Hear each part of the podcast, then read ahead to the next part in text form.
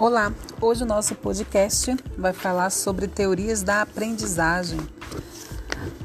De um modo geral, uma teoria é uma tentativa humana de sistematizar uma área de conhecimento, uma maneira particular de ver as coisas, de explicar e prever observações de resolver problema. E você aí já estudou, já leu algo sobre a teoria de aprendizagem?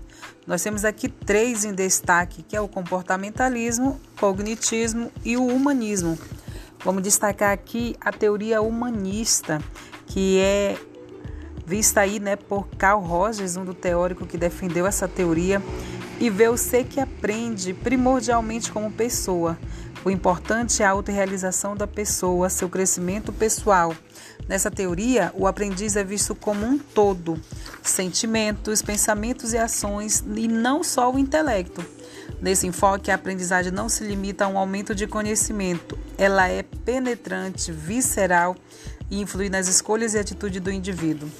Esse é o nosso podcast de hoje, onde vamos estar aí debatendo alguns detalhes sobre essa grande teoria que destacou aí, né, que a, a vi, o, a, o viável para a sala de aula é, o, é a aprendizagem significativa, que sob diz a integração construtiva de pensar, sentir e agir, engrandecendo aí o ser humano.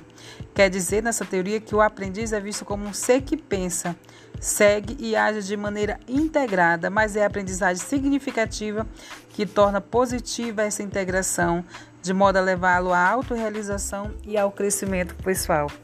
Esse foi o nosso podcast. Quem está com vocês é Keila Paula.